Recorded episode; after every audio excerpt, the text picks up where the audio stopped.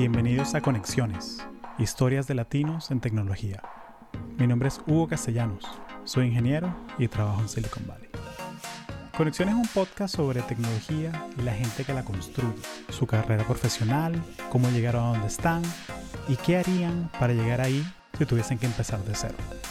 Porque al final del día no es solo lo que tú sabes, sino a quién conoces en el camino.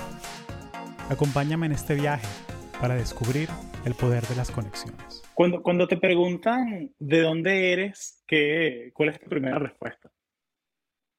Ecuador, lo cual es, es un poquito complicado porque mi familia es allá, yo nací en Estados Unidos, crecí en República Dominicana, pero es lo que más se siente en mis raíces, la verdad. Ok. Entonces, como que el sábado encebollado, eh, esas, cositas como que te llegan al alma, más, más ecuatoriano tu, tu, corazón. Sí, sí, mi cultura, mis valores son un poco más, eh, sí, de Ecuador. Ok, ok. Y, y, es algo muy interesante de, de, de, gente como nosotros que somos latinos en Estados Unidos, que, que es uno de los pocos sitios donde preguntarte de dónde eres puede ser una pregunta cargada. Ah, sí. ¿Cuánto tiempo tienes?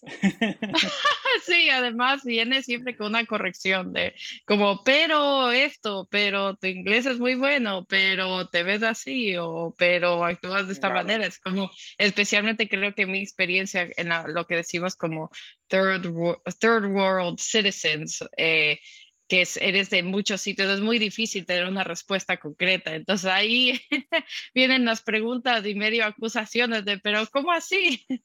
así que sí, es una experiencia complicada si sientes latino en Estados Unidos. Sí, he escuchado el término TCK, TCK, es Third Culture Kids. Entonces, para referirse a gente que eh, de pronto tus papás son de Estados Unidos, pero naciste en Honduras eh, y luego te casaste con una alemana, una alemana y te fuiste a vivir a, Europa. Entonces, como que no eres ni hondureño, ni estadounidense, ni alemán, eres como que una tercera cosa. Exacto, eres como una amalgama de todo. Exacto, eres todo y nada, porque, porque no eres, en mi caso, no soy suficientemente ecuatoriana, no soy suficientemente americana, no soy suficientemente, casi nada dominicana, eh, y después, como mi familia es italiana, no soy suficientemente italiana, entonces siempre te sientes como que soy un poco de todo, pero no soy nada al mismo tiempo, así que sí, eso eh, de Third Culture Kids me, me resuena mucho. Claro, pero lo que sí es, es suficientemente Carolina. Es que puedes ser tú misma y, y, parte de ser tú misma es eso, ser, ser multilingüe, ¿sabes? Como que tener eh, cosas de la latinidad, ¿no? Que hablamos con las manos, um, sí, una, una, cultura muy familiar, es muy de, oye, te, cuando te pregunto cómo estás, en serio quiero saber cómo estás. no, es un, no es un saludo, no es, uh, how are you guys? Okay, let's get started. Yeah, Exacto, exacto, sí, que es una cultura también de tengamos todo positivo, no nos enfoquemos en lo negativo, sigamos, eh, gente muy alegre, eh, pero sí, la verdad es que especialmente estando en Miami, eso es algo que me hace muy feliz, estar rodeada de latinos y poder hablar español todos los días, eso de verdad que es un privilegio, estando también teniendo las oportunidades de vivir en Estados Unidos, entonces es súper chévere. Sí, ¿Cómo fue que comenzaste en, este mundo de, tech? ¿Cómo fue tu, tu, primera oportunidad donde lograste entrar? Sí, es, es, una buena pregunta porque la verdad no fue una entrada estratégica, fue una, una sorpresa, la verdad. Estaba trabajando en el mundo de, de publishing, en una editorial académica, y la verdad que, bueno, es chistoso trabajando en LinkedIn ahora. Me contactaron por LinkedIn, por, por mensaje. Eh, para una oportunidad de corto plazo en, en, Twitter. Y la verdad es que al comienzo pensé que era mentira, hasta que llegué a... Era un spam. Sí. He escuchado, varios amigos me han preguntado como que, oye, este email de Amazon es de verdad. Que, sí, es un support. Sí, especialmente creo cuando son los staffing companies, o sea, estas compañías que se encargan de eh, poner gente en estas oportunidades de corto plazo en ciertas compañías. eh, la verdad que yo pensé que no era verdad hasta que llegué a la oficina de Twitter y vi el pájaro afuera y dije, ok, es, verdad, voy a la entrevista con Twitter, pero sí, así pasó, esa fue como mi primera oportunidad en tech, ya era algo que tenía en mente, ya sabía que era una industria que me interesaba que en la que quería estar. Eh, me gustaba mucho la idea de, de, estar, de estar innovando, ¿no? Que donde todas las cosas, las últimas cosas están pasando en la sociedad, o sea, cómo se desarrolla la sociedad.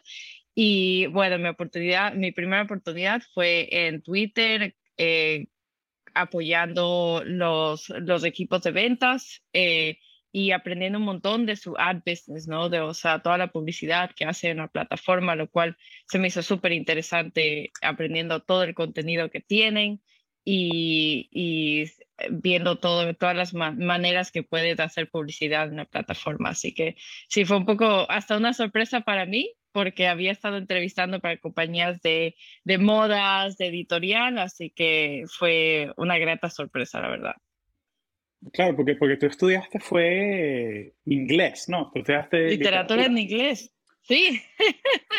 Entonces, o sea, tú eres un prueba viviente de que no tienes que estudiar ingeniería para entrar en tech. Que, es una, una pregunta que, me, ¿sabes? Como las dos o tres personas que escuchan esto siempre preguntan que, oye, Hugo, pero yo no estudié computer science, yo no estudié, ¿sabes? Yo no, yo no fui a MIT, yo no, como, ¿cómo hago para meterme en Google? Que, chico, ahí hace falta PMMs, Customer Success, gente de ventas, gente de, soporte al cliente. O sea, hay, de todo. Hay de todo para gente que, sea, que no sea non-tech.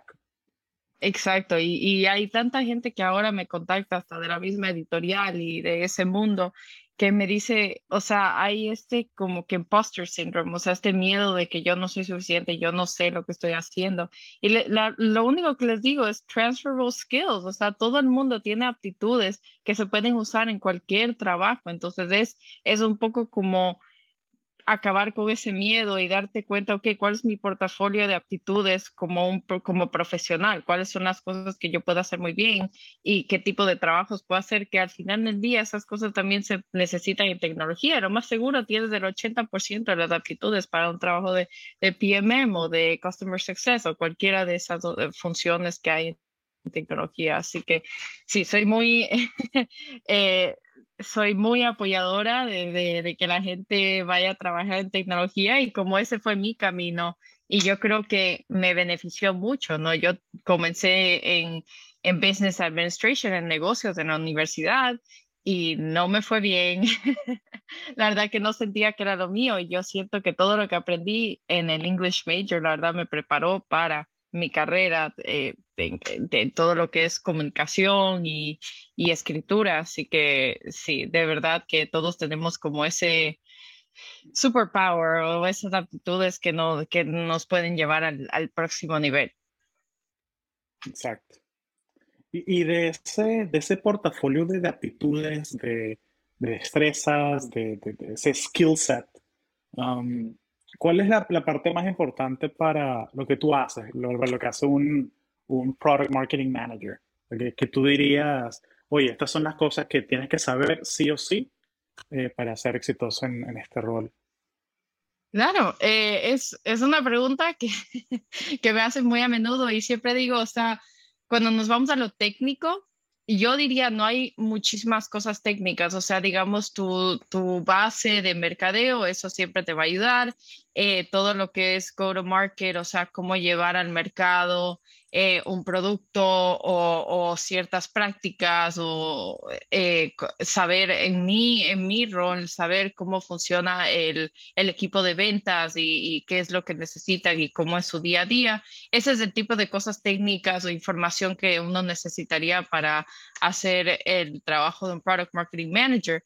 Pero de ahí, yo le digo, ahí otra vez va lo de transferable skills. Para mí, una de las cosas más importantes para hacer mi trabajo bien ha sido saber comunicarme con gente de diferentes eh, funciones de la empresa. O sea, cuando estás hablando con la gente de ventas y cuando estás hablando con los ingenieros, que me ha pasado, están hablando dos lenguajes diferentes, ¿no?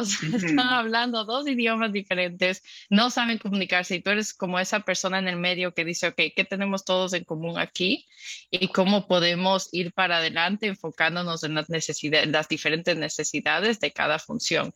Entonces, creo que saber hacer esos como strategic partnerships, como decimos, a saber interactuar con la gente y de verdad eh, saber trabajar con la gente y qué es lo que le importa y cuáles son eh, las cosas que hay en común entre, porque están aquí, yo estoy en el medio de cómo cuatro equipos enormes que cada uno tiene sus prioridades y cada uno sabe lo que mm. quiere y lo que no quiere y es saber ser esa persona en el intermedio que dice, ok, esta es la manera que todos vamos a trabajar en este proyecto o con este producto.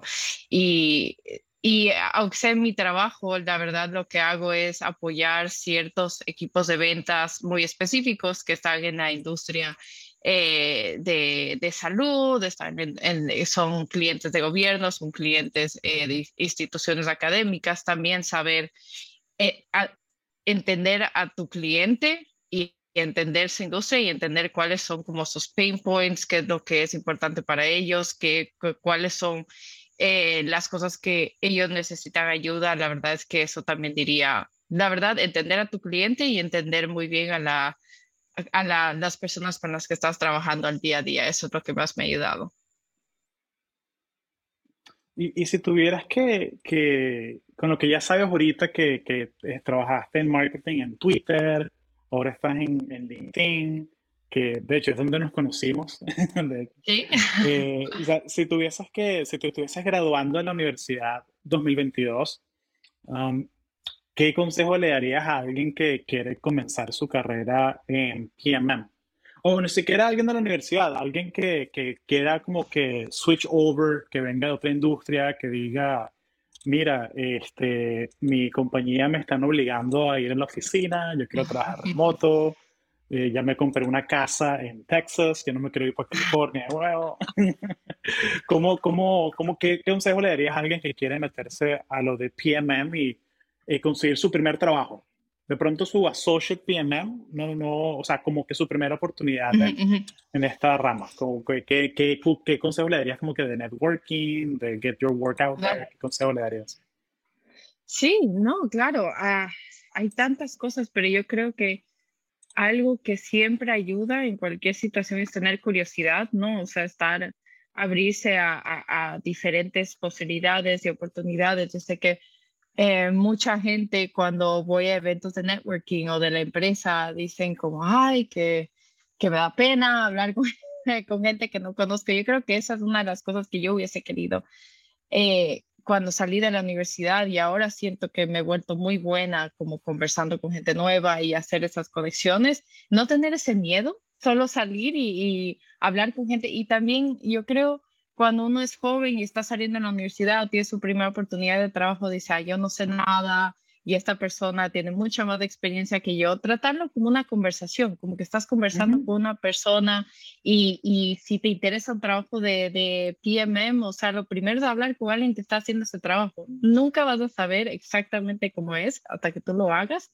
pero si, eh, o sea, usar tus conexiones, digamos, si tienes un profesor o ya conoces a alguien que trabaja en una, en una empresa que te interesa, entonces decirle, oye, ¿hay alguien con quien pueda hablar que hace ese trabajo? ¿Hay alguien que me pueda eh, guiar de alguna manera? Yo creo que eso es algo que yo hubiese podido hacer más eh, al comienzo de mi carrera. Yo no va cogiendo esa confianza y ahora sí creo me da risa porque en LinkedIn me han dicho que todo el mundo me conoce y que todo el mundo me menciona y creo que simplemente ahora ya con, con, con, la experiencia que he tenido ya me siento con más confianza de decir, ah, yo sé de qué estoy hablando y, y poder ser un, líder de esa manera, pero eh, creo que perder ese miedo al comienzo de tu carrera y solo decir voy a conversar con otro humano de su experiencia y que me pueda servir de guía y decir, eh, otra cosa que yo no hice al comienzo de mi carrera es tener un mentor, o sea, tener alguien que, un mentor que te guíe, que,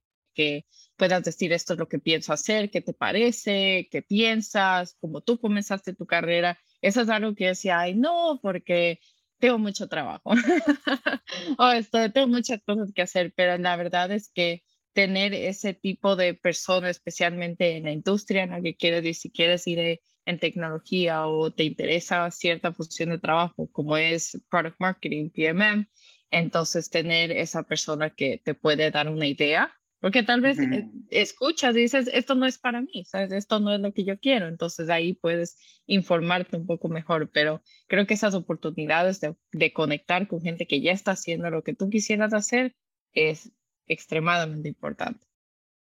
100% de acuerdo, 100% de acuerdo. Y, y, y, ahora que es tan fácil conseguir contenido sobre cómo entrar a una carrera y qué es lo que hace una persona, ah, yo, yo a la gente que escucha esto, yo les, yo les digo que piensen en cada persona que yo traigo como un mentor a distancia. ¿Sabes? Porque si tú no estás dentro de la industria, es muy difícil, ¿sabes? Conectar de pronto con, con alguien como, como tú, como Carolina, que, que trabaja ya en la industria, tener una experiencia. Entonces aquí tú tienes el chance de ser una, una mosca en la pared y escuchar lo que estamos conversando y aprender.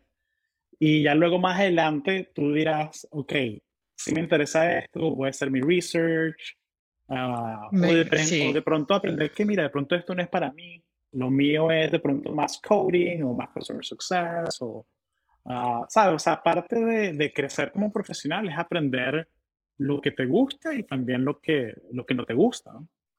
Sí, me, me, encanta, me encanta esa idea, de verdad que, que todos los que están escuchando, o sea, que este es como tu starting point, eh, aquí comienza, o sea, aquí comienza tu exploración de qué es lo que te gusta y no, porque hasta gente como, como nosotros, ¿no? Que ya tenemos como experiencia y eso o sea, tú me dices si estoy equivocada, pero siento que todos los días pensamos también, esto me gusta, esto no me gusta, esto es lo que quiero hacer con mi vida, qué es lo que quiero hacer con mi vida. Entonces, que al final del día es tener esa compasión de que todos estamos en ese proceso y tal vez hay gente que está comenzando su carrera y piensa, ah, yo estoy perdido, o sea, te digo, todos estamos un poco perdidos de alguna manera y explorando qué es lo que nos gusta y qué es lo que queremos hacer con nuestra, eh, nuestra carrera, así que me encanta esa idea eh, de que estamos aquí acompañando a todos a explorar eh, sus siguientes pasos.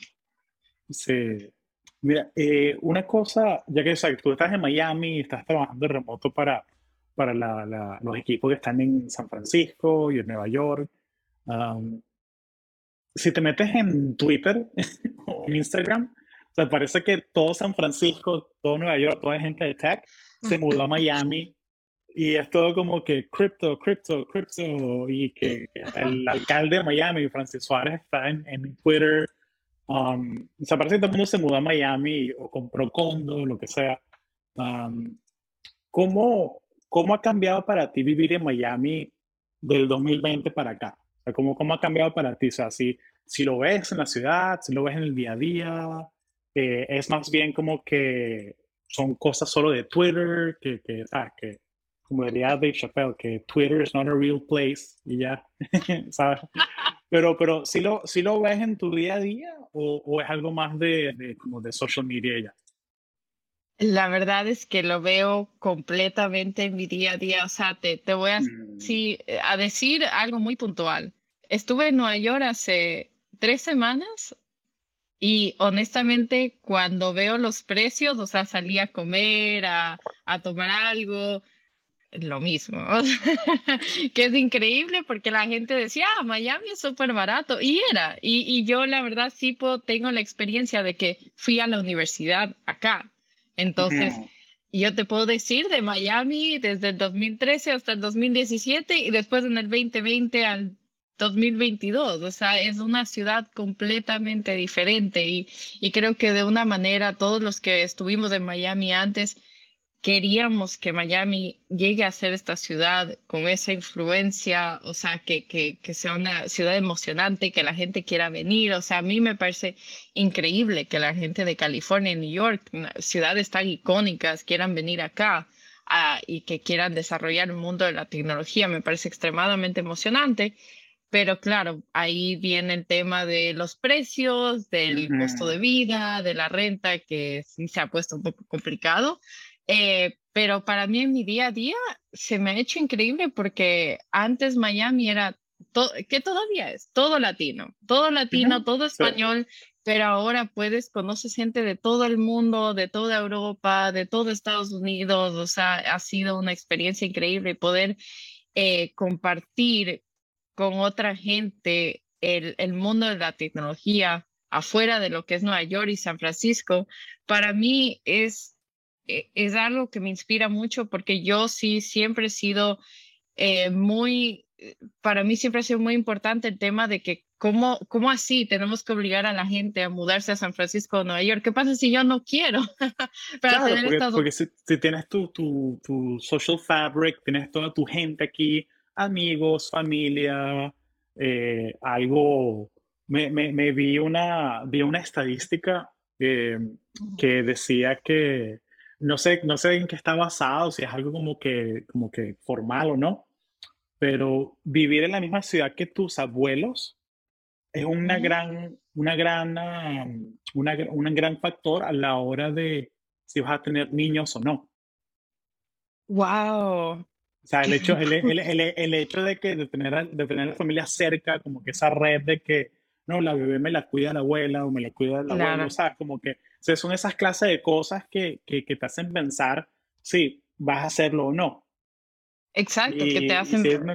claro, es una comunidad latina que, ¿sabes? Que, que tengo mi primo aquí a 10 minutos, mi hermana aquí a 15, ¿sabes? Como que todas esas cosas son, son factores, ¿no? A la hora de decidir dónde vas a hacer vida tú. Exacto, exacto. O sea, y yo creo que al, al, corto plazo uno dice, bueno, me voy a, ya, me tengo que mudar a donde sea por una oportunidad de trabajo, porque quiero trabajar en tecnología y eso me emociona mucho, pero cuando ya estás viviendo esa realidad, ahí es que empiezas a pensar en exactamente lo que tú estás diciendo, me hace falta mi familia, mi familia está lejos, siento que no tengo a nadie, o sea, eh, especialmente creo siendo la comunidad latina, nosotros sabemos lo importante que es eso, pero me parece, se me ha hecho muy chocante hasta ahora que esa es la expectativa, que la gente tiene que como que sacar sus raíces y mudarse a otro lado. Y para mí, este tema del trabajo remoto, eh, o sea, una de las consecuencias de la pandemia, obviamente, pero ha sido fantástico para que la gente decida, mira, quiero vivir mi vida que, eh, del día a día de, la manera que yo quiero y también tener esta oportunidad de trabajo eh, en esta empresa increíble. O sea, creo que ha sido de las pocas cosas positivas de todo, todo lo que ha pasado, pero aunque sea para mí, eso, eso ha sido clave para estar cerca de mi familia también. Claro, no, 100% de acuerdo. Y, y el tema del, del commute, que mi commute son 15 pasos de la oficina aquí a mi cuarto. hago, hago una escala en el piso de abajo para buscar café y luego vengo aquí a trabajar. ¿sabes? Algo, sí, o sea, después que tienes esa experiencia de, de no commute, es, increíble. Sí. Oye, eh, sé que tienes un hard stop, eh, no te quiero robar mucho tiempo. Eh, ¿Algo más que, que le quieras agregar a esta, esta audiencia de, personas interesadas en tech que quieren buscar su, su primera oportunidad?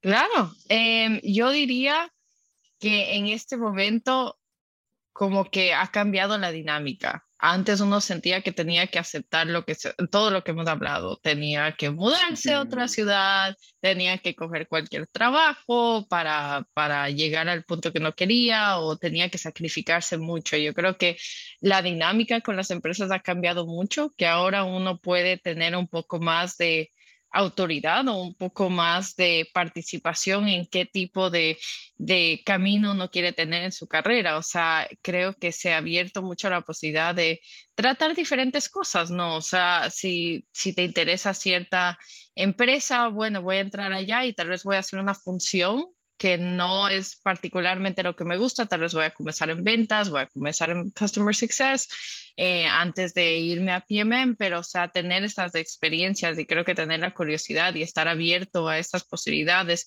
siempre va a ayudar un montón y que al final del día, o sea, no es algo que hay la expectativa de que no, tú te tienes que quedar en esa función o tienes que hacer eso el resto de tu vida, que de verdad puedes explorar y eso te va a ayudar a darte una idea también, porque uno a veces entra con la idea de que yo quiero hacer esto, pero es a través de la experiencia que te das cuenta, ah, soy eh, más capaz en esta área o, realmente esto es lo que me interesa.